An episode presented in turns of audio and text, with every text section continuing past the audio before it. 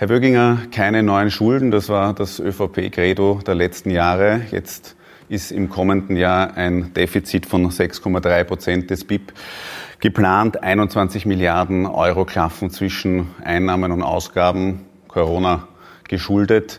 Wie geht es Ihnen damit? Naja, äh, wir haben natürlich äh, die größte äh, Wirtschaftskrise zu bewältigen seit dem Zweiten Weltkrieg und natürlich befinden wir uns nach wie vor in den Zeiten der Pandemie. Wir versuchen mit diesem Budget bestmöglich durch die Krise zu kommen und die Verantwortung für die Arbeitsplätze und den Standort wahrzunehmen. Äh, wir können aufbauen darauf, dass wir in den letzten Jahren gut gewirtschaftet haben. Äh, Österreich ist in der Lage, das zu verkraften. Äh, wir sprechen ja von einem Defizit von rund 21 Milliarden Euro für das kommende Jahr, setzen aber zahlreiche Schwerpunkte, um jetzt zu investieren, die Wirtschaft anzukurbeln, die Kaufkraft der Menschen zu erhalten. Wir haben ja im heurigen Jahr Entlastungsmaßnahmen durchgeführt, äh, damit die Menschen auch genug Geld haben, um investieren zu können. Äh, und ein ganz großes Paket ist im Bereich der Beschäftigung vorgesehen, 700 Millionen für eine Arbeitsstiftung äh, und im Bereich Forschung, Innovation, Wissenschaft letzten Endes auch mehr Geld zu investieren, in die Wirtschaft zu geben, damit wir bestmöglich durch, die, durch diese Krise kommen. Dieses Schuldenmachen beunruhigt Sie? Es ist äh, jetzt notwendig, das zu tun. Äh, wir haben gezeigt in den letzten Jahren, dass wir auch Budgets ausgleichen können, wenn man das 19er Budget hernimmt. Äh, das heißt, da haben wir nicht mehr ausgegeben, als wir eingenommen haben. Jetzt ist es nicht möglich. In Krisenzeiten muss der Staat unterstützen, müssen wir die Wirtschaft ankurbeln. Wir haben ja auch viele Pakete geschnürt für die Gemeinden zum Beispiel oder die Investitionsprämie, um direkt auch in die Wirtschaft zu investieren, Anreize zu setzen, um die Arbeitsplätze letzten Endes zu erhalten, äh, den Kinderbonus, die Steuerentlastung, äh, die Anhebung auch beim Arbeitslosengeld mit einer Einmalzahlung, um eben auch die Kaufkraft zu sichern. Darum geht es jetzt und daher ist es alternativlos. Frau Maurer, Gute Tradition ist es, dass die Opposition das Budget der Regierung zerpflückt. Die Neos sprechen von einem mutlosen Budget. Die SPÖ nennt es ein Manifest gebrochener Versprechen. Wie hätten denn die Grünen noch von der Oppositionsbank aus dieses Budget bezeichnet?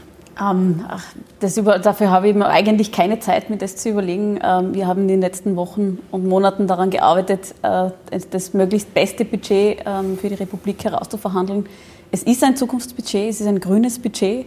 Ähm, wir haben einen ganz einen starken Klimaschwerpunkt. Äh, und wie August Wöginger richtig gesagt hat, die Aufgabe ist es jetzt, uns aus der Krise hinaus zu investieren. Äh, und das tun wir. Wir haben äh, so viel Geld wie noch nie im Klimabereich. Ähm, da werden wir die Möglichkeit haben, ganz viele neue Jobs zu schaffen, ähm, Green Jobs.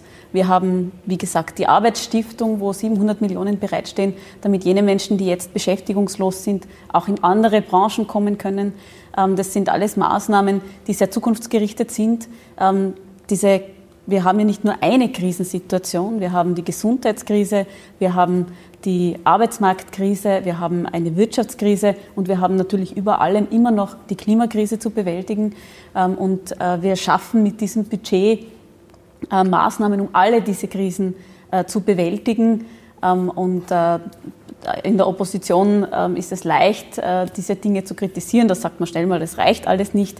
Ähm, aber ich bin eigentlich sehr stolz darauf, dass wir das geschafft haben, äh, in so vielen unterschiedlichen Bereichen so gut äh, einzustellen, weil ich überzeugt bin davon, dass es tatsächlich das ist, was wir jetzt brauchen, einfach um die Menschen wieder in Beschäftigung zu bekommen, um, um über diese extrem schwierige Phase mit Corona drüber zu kommen und gleichzeitig einen Blick in die Zukunft haben.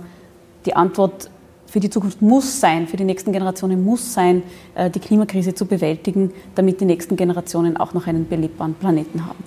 So viel Geld wie noch nie fürs Klima, haben Sie gesagt. Herr Wöginger, der Vizekanzler, hat das äh, so ausgedrückt. Er spricht von einer grünen Philosophie, die sich durchs Budget zieht. Sehen Sie die auch, diese grüne Philosophie? Wir haben Schwerpunkte gesetzt im Bereich der Ökologisierung und des Klimaschutzes. Das haben wir uns gemeinsam vereinbart im Regierungsprogramm und das ist auch abgebildet im Budget. Äh, das ist gut und richtig so. Äh, da stehen wir voll und ganz dahinter. Wir haben aber in vielen Bereichen äh, die Budgets angehoben, etwa auch im Bereich der Sicherheit und der Landesverteidigung. Ich möchte das auch zusätzlich erwähnen, weil es wichtig ist, dass wir auch hier letzten Endes die wichtigen Parameter setzen. Insgesamt bildet dieses Budget die derzeitige Situation ab, dass wir kräftig investieren müssen, dass der Staat hier äh, jene Betriebe und die Arbeitnehmerinnen und Arbeitnehmer unterstützt, äh, die in eine schwierige Situation durch die Krise auch äh, jetzt gekommen sind. Und ja, wir helfen, wo wir können. Frau Maurer, ein zentrales Versprechen der Grünen war eine Ökologisierung äh, der Steuerreform. Die ist jetzt weder im Budget noch im Finanzrahmen äh, verankert. Äh, am Geld kann es da ja nicht liegen, weil der Finanzminister hat ja auch schon gesagt, das soll aufkommensneutral sein, also sprich keine neuen Kosten sollen dadurch entstehen. Woran scheitert da aber offenbar noch eine Einigung? Naja, es war immer klar, dass es in mehreren Phasen kommen wird. Ähm, und wir haben ja bestimmte Dinge bereits gemacht, also Stichwort Flugticketabgabe. Und es wird im Bereich, was weiß ich, Nova, ähm, im Bereich, äh, also wir werden auch von EU-Ebene Ziele vorgeschrieben äh, bekommen. Äh, und da laufen die Verhandlungen. Wir sind in ständigen Gesprächen. Ähm, und das ist natürlich eine komplexes, komplexe Systemfrage und an der wird weiterhin gearbeitet. Gibt es da schon ein Ziel? Die Ökologisierung ist eine Gesamtaufgabe ähm, und wir haben in diesem Budget so viele, also wir haben 17 Milliarden alleine für den öffentlichen Verkehr, für den ÖBB-Rahmenplan. Wir haben eine Klimaschutzmilliarde, wir haben äh, den äh, Ausbau des Regionalverkehrs. Ähm, all das sind wichtige Maßnahmen, genauso die thermische Sanierung, ähm, die Energiewende das ist Ökologisierung pur. Da geht es darum, dass die Art und Weise, wie wir wirtschaften, nicht mehr zulasten unserer Umwelt geht. Äh, und genau das ist in diesem Budget enthalten. Was die Steuerreform betrifft, ähm, da sind wir am Arbeiten, am Verhandeln äh, und das wird wie auch im Regierungsprogramm vereinbart dann kommen. Ist da noch die CO2-Bepreisung ein Knackpunkt? Das ist sicher ein Thema, über das diskutiert wird. Knackpunkte gibt es ständig und jeden Tag, aber die ähm, haben wir bis jetzt gut da bewältigt und das werden wir auch in Zukunft tun. Der Chefökonom der Arbeiterkammer, der Markus Matterbauer, hat äh, gemeint, die Klimaministerin äh, Leonora Gewessler wäre die eigentliche Gewinnerin der Budgetverhandlungen. Äh, trotzdem betont er auch, mit den budgetierten Maßnahmen wird sich nicht ausgehen, dass Österreich die international vereinbarten Klimaziele erreichen wird. Was entgegnen Sie da? Ähm, also ähm, es ist äh, gut, dass auch die Arbeiterinnenkammer inzwischen ähm, die Klimaziele ernst nimmt und verfolgt. Das hat sie viele Jahre nicht getan und ist auch einer der Gründe, warum die SPÖ, also die Sozialdemokratie, viele Jahre nicht hinter diesen Plänen gestanden ist. Ähm, wir, haben, wir äh, setzen den Turbo an. Leonore Gewessler hat ein sehr gutes Budget äh, verhandelt und hat, setzt ständig Schritte. Also weiteres Thema 1, 2, 3 Ticket zum Beispiel, wo nächstes Jahr die dritte Stufe kommen Millionen. wird. Ähm, all das sind Maßnahmen, um das voranzutreiben. Äh, und wir tun alles, um diese Ziele zu erreichen. Ähm, natürlich gibt es auch Maßnahmen, wo man sich anschauen muss, wie wirken sie dann letztlich. Also das ist ja nicht so, dass man einfach den Schalter umlegt und dann alle diese Ziele erreicht werden. Aber wir haben mit diesem Budget einen absoluten Klimapfad eingeschlagen.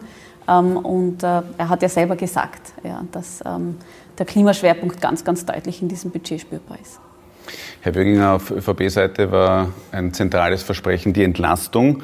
Ähm, das war schon unter Türkis-Blau äh, zentrales Thema. Die Senkung der ersten Einkommensteuerstufe, die ist jetzt in diesem Jahr schon vorgezogen worden.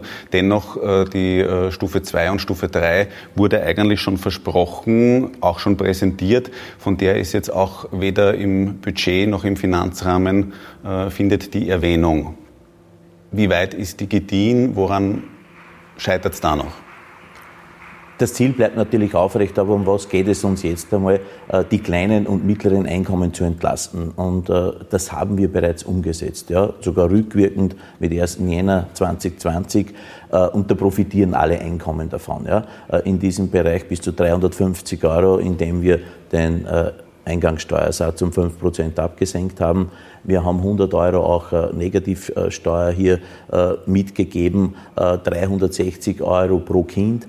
Äh, als Sofortmaßnahme auch für die Familien hier zur Verfügung gestellt. Das wurde bereits im September ausbezahlt und wir haben jetzt auf den Weg gebracht, eine wirklich äh, ganz tolle Pensionsanhebung im unteren Bereich mit 3,5 Prozent, also 1000 Euro wird in Zukunft der Ausgleichszulagenrichtsatz haben.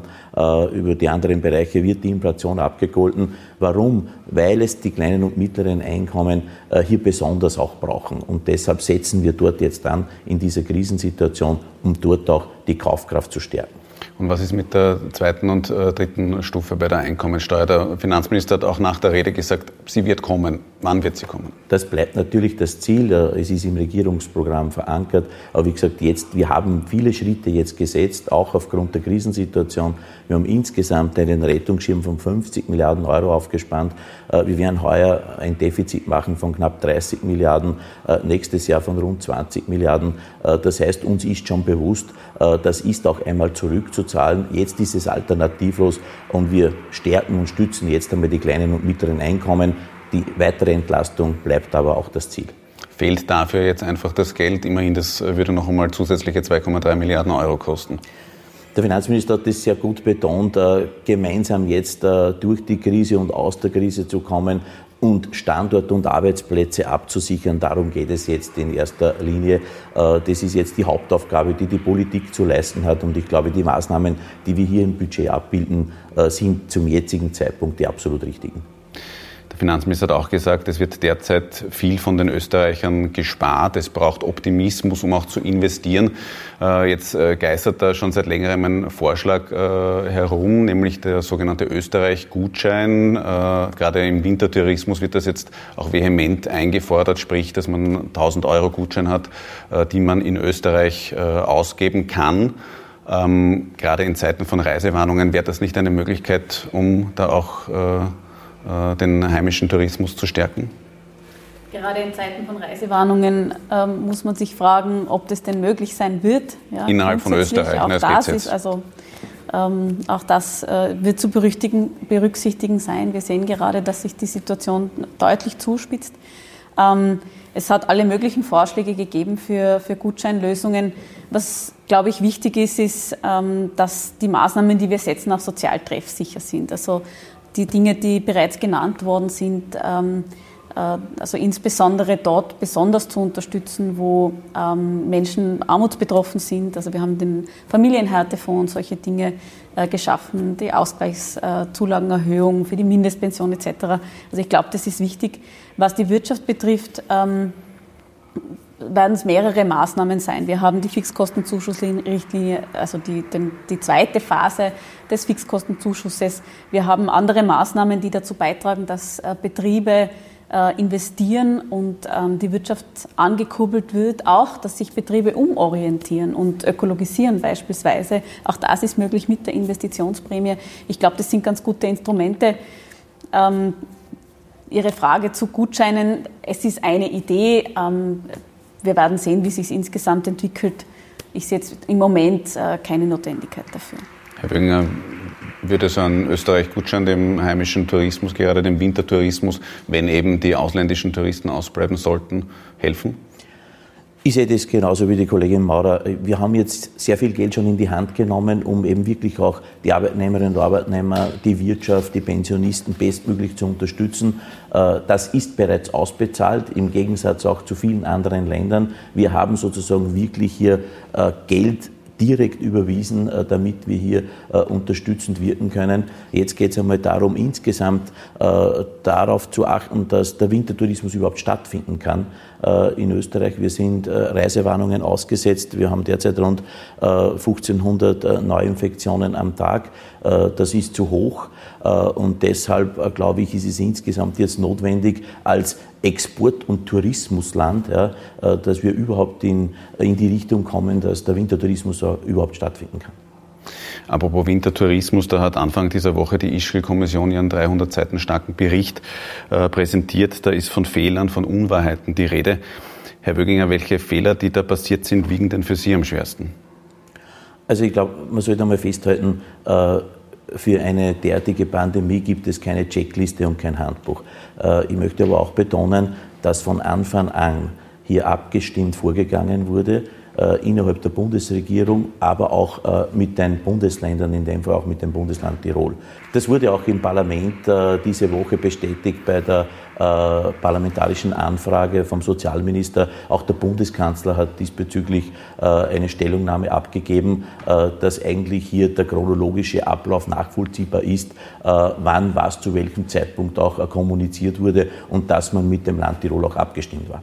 In dieser parlamentarischen Anfrage hat der Gesundheitsminister aber auch ganz klar gesagt, ja, es sind Fehler passiert. Sehen Sie das ähnlich? Ja, natürlich äh, ist man im Nachhinein manchmal gescheiter und es kommt auch vor, dass Fehler passieren. Äh, das ist so äh, bei der Bewältigung einer Pandemie, äh, die wir seit 100 Jahren nicht mehr gehabt haben. Äh, aber insgesamt war man abgestimmt, äh, es wurde miteinander kommuniziert und es waren die Dinge letzten Endes auch akkordiert.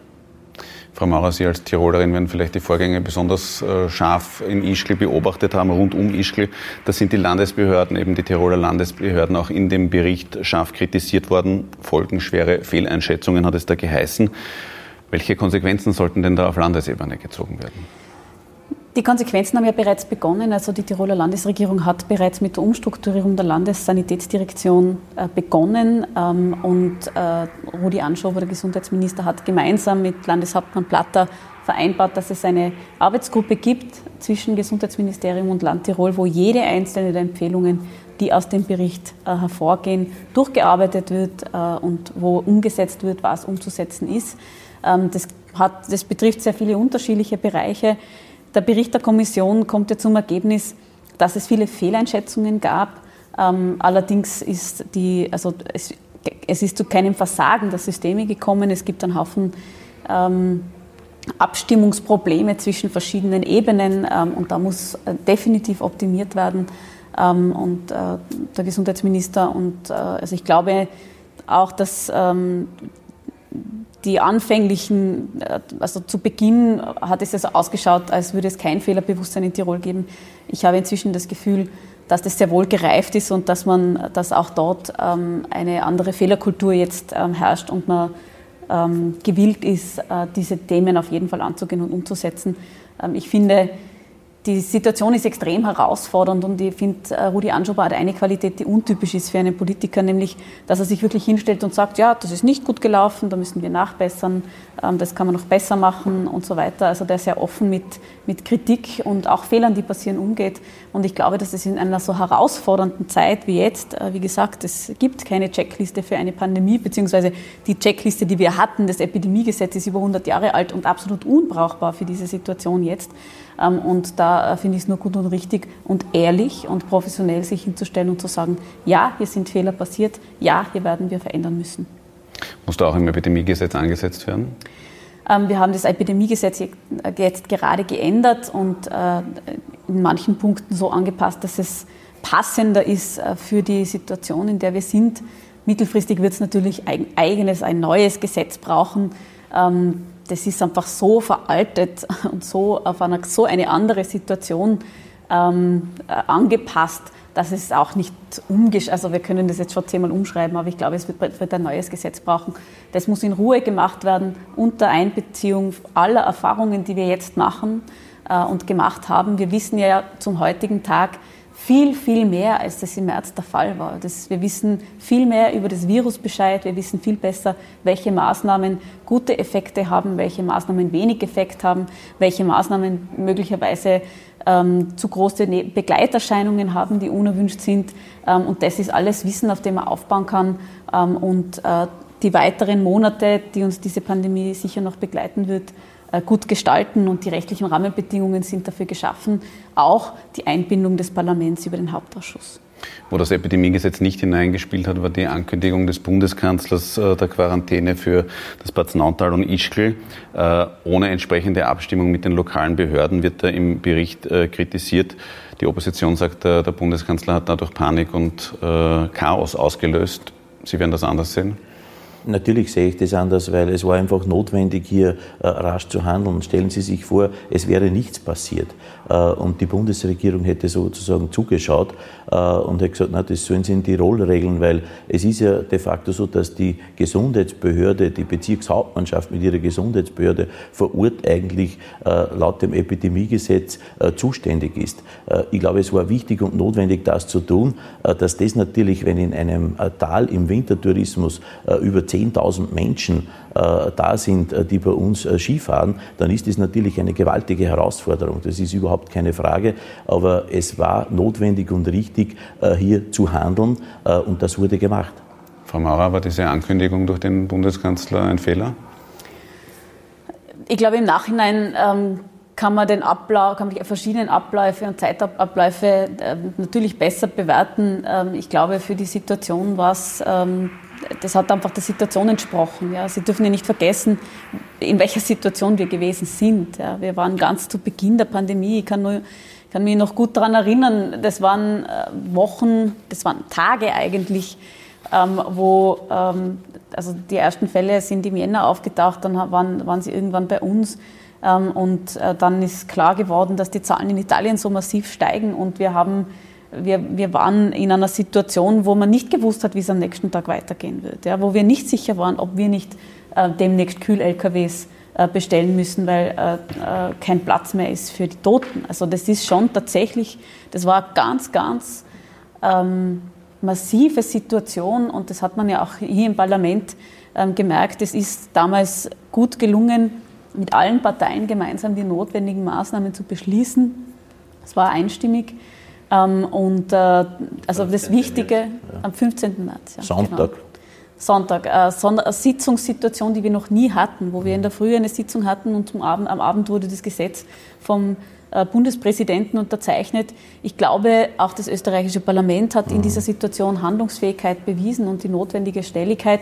Denn das Problem ist, und das sehen wir jetzt auch, wenn wir rund um Österreich schauen, ja, die, die Situation. Erfahrungswerte ähm, sind damals einfach noch abgegangen. Es hat, es hat keine gegeben. Wir haben gesehen, äh, in Italien äh, kippt es völlig und es sind die Krankenhäuser völlig überlastet. Wir hatten diese Bilder von ähm, also wo Ärztinnen und Ärzte äh, berichtet haben, was dort die Situation ist. Das war ja ähm, tatsächlich eine katastrophale Situation. Und wir haben zu diesem Zeitpunkt nicht gewusst, ist es morgen bei uns auch so.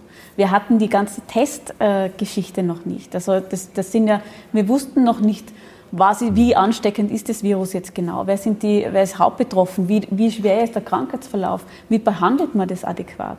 Also da sind wir heute sehr viel weiter. Aber ich glaube, ähm, wir haben die Situation so gut, wie es gegangen ist, äh, gemeistert. Und man, jetzt kann man, jetzt hat man natürlich ein bisschen Abstand und kann beurteilen, was ist gut gelaufen, was ist weniger gut gelaufen. Ähm, aber das Schlimmste, was wir machen hätten können, wäre einfach nichts zu tun. Und äh, dagegen haben wir uns entschieden.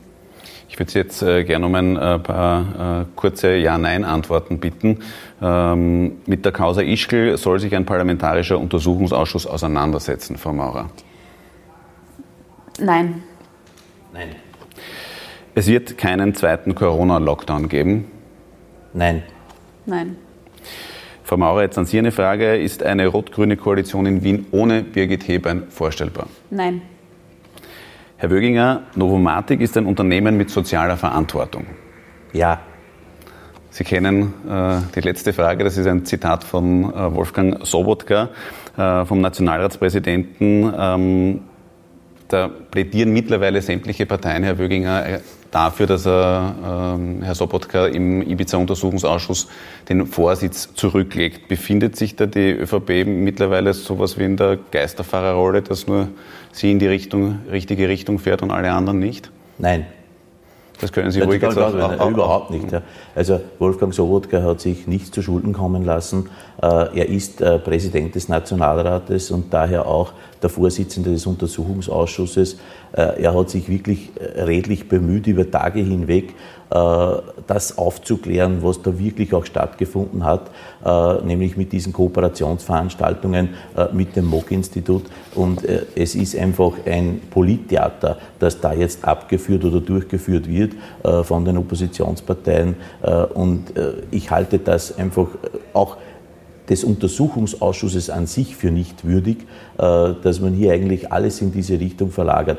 Wolfgang Sobotka hat die Wahrheit gesagt, äh, hat sich nichts zu Schulden kommen lassen und deshalb bleibt er auch der Vorsitzende des Untersuchungsausschusses. Aber es geht ja auch bei diesem Untersuchungsausschuss um diesen Vorwurf, äh, Novomatic zahlt alle. Ähm, wenn jetzt Wolfgang Sobotka äh, der Präsident, der Initiator eines Instituts ist, wo es Zahlungen gegeben hat, selbst wenn das äh, rechtlich alles korrekt ist, können Sie das von einem moralischen Standpunkt aus äh, verstehen, dass es da zu einer Diskrepanz kommt? Na, wir werden uns jetzt in den äh, nächsten Monaten genau anschauen, äh, wo da auch Gelder hingeflossen sind von Novomatic. Es sind ja jetzt zwei umfassende Ladungslisten äh, noch eingebracht worden in den Ausschuss. Und wir haben auch geladen, nämlich auch hochrangige SPÖ-Vertreter, unter anderem auch von Wien, Herrn Bürgermeister Ludwig und einige Aber da führt keiner den Ausschuss von diesem Politikern. Nein, aber es kann ja nicht sein, dass das alles nur sozusagen sich in eine Richtung lenkt, nämlich dass der Vorsitzende des Untersuchungsausschusses hier von allen Seiten diffamiert wird und angegangen wird. Und das heißt, äh, es geht um die Aufklärungsarbeit dieses Ibiza-Untersuchungsausschusses. Der Grund war, weil Strache und Gutenus äh, in Ibiza gesessen sind mit einer vermeintlichen Oligarchin. Von dort ist alles ausgegangen und man sollte den Fokus wieder stärker darauf zurücklegen. Frau Maurer, bei den Grünen hat sich eigentlich vom Vizekanzler, vom Parteichef Werner Kogler abwärts alle für einen zumindest temporären Rückzug ausgesprochen. Hat das das Verhältnis im Parlament zwischen Türkis und Grün belastet? Nein. Nein. Also wir hätten, ähm, also wir würden anders mit der Situation umgehen, ähm, aber wir wissen alle, wie, das, äh, wie das, die Geschäftsordnung des Untersuchungsausschusses ausgestaltet ist. Ähm, es gibt die Ladungsliste, auch Wolfgang Sobotka ist noch einmal geladen und die Arbeit im Parlament funktioniert äh, ganz normal. Er ist Nationalratspräsident und führt, es ist den Urschuss und es ist seine Entscheidung, äh, wie wir wissen. Ja, also den, aber es hat, also die Arbeit funktioniert gut und professionell und es hat keine Auswirkungen auf unsere Zusammenarbeit. Das würde ich Sie abschließend noch ganz gern fragen. Äh, Ihre Zusammenarbeit, Sie haben eigentlich äh, von Anfang an dieser Koalition immer sehr viel Lob füreinander gehabt. Hat sich da jetzt was in den letzten zehn Monaten, es hat ja doch eben ein paar Streitthemen um jetzt den äh, Ibiza-Untersuchungsausschuss oder auch das Flüchtlingslager Moria anzusprechen, zwischen äh, ÖVP und Grünen gegeben. Hat sich das auch irgendwie in Ihrem Verhältnis zueinander ausgewirkt, Frau Maurer? Es hat sich insofern ausgewirkt, als dass man sich natürlich besser kennenlernt. Ja, also wir arbeiten, also wir haben tatsächlich, es war so, wir haben von Beginn an sehr gut zusammengearbeitet. Es gibt eine extrem hohe Vertrauensbasis ähm, und man diskutiert und man versteht das Gegenüber besser. Man versteht, man lernt zu verstehen, warum eine Partei, die seit, die seit 30 Jahren in, oder noch länger, noch wesentlich länger in Regierung ist, die tickt natürlich ganz anders als äh, wir, als, als wir Grüne, die jetzt zum ersten Mal in einer Regierungsbeteiligung sind auf Bundesebene. Ähm, und äh, also es hatte Auswirkungen, ja, aber ich würde sagen im positiven Sinn, nämlich dass man, ähm, dass sich diese Basis eigentlich noch weiter verstärkt, der guten Zusammenarbeit. Wie sehen Sie das, Herr Wöginger? Also ich bin sehr dankbar für diese Art der Zusammenarbeit äh, zwischen uns beiden, äh, weil das ist keine Selbstverständlichkeit nicht. Äh, bei Koalitionsparteien im Parlament, äh, ich meine, ich bin schon einige Jahre Abgeordneter äh, und ich weiß das sehr zu schätzen. Und nur dazu, wir haben sehr unterschiedliche Standpunkte in manchen inhaltlichen Bereichen, aber wir können über alles reden. Das, was wir ausmachen, das hält. Äh, das ist einfach unheimlich wichtig. Äh, Handschlagqualität, äh, die ist hundertprozentig gegeben. Ich glaube, wir sind auch in der Lage, manches schwierigere Thema dann doch auch lösen zu können.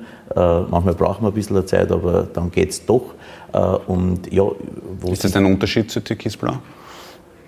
Ich habe mit, das möchte ich ehrlich betonen, ich habe mit Walter Rosenkranz auch sehr gut zusammengearbeitet. Ja. Es war einfach anders, diese Koalition, aber ich würde sagen, das ist schon äh, irgendwo äh, was Besonderes, für mich zumindest. Äh, ja, weil es getragen ist von einem wirklichen Vertrauen, vom gegenseitigen Respekt. wir können uns auch die Hüte wechseln sozusagen und dass man sich in den anderen hineindenken kann, warum denn das jetzt wichtig ist für den Koalitionspartner. Und das, glaube ich, ist unheimlich wichtig und das funktioniert gut und dafür bin ich sehr dankbar. Herr Wöginger, Frau Maurer, vielen Dank für das Gespräch. Vielen Dank. Danke.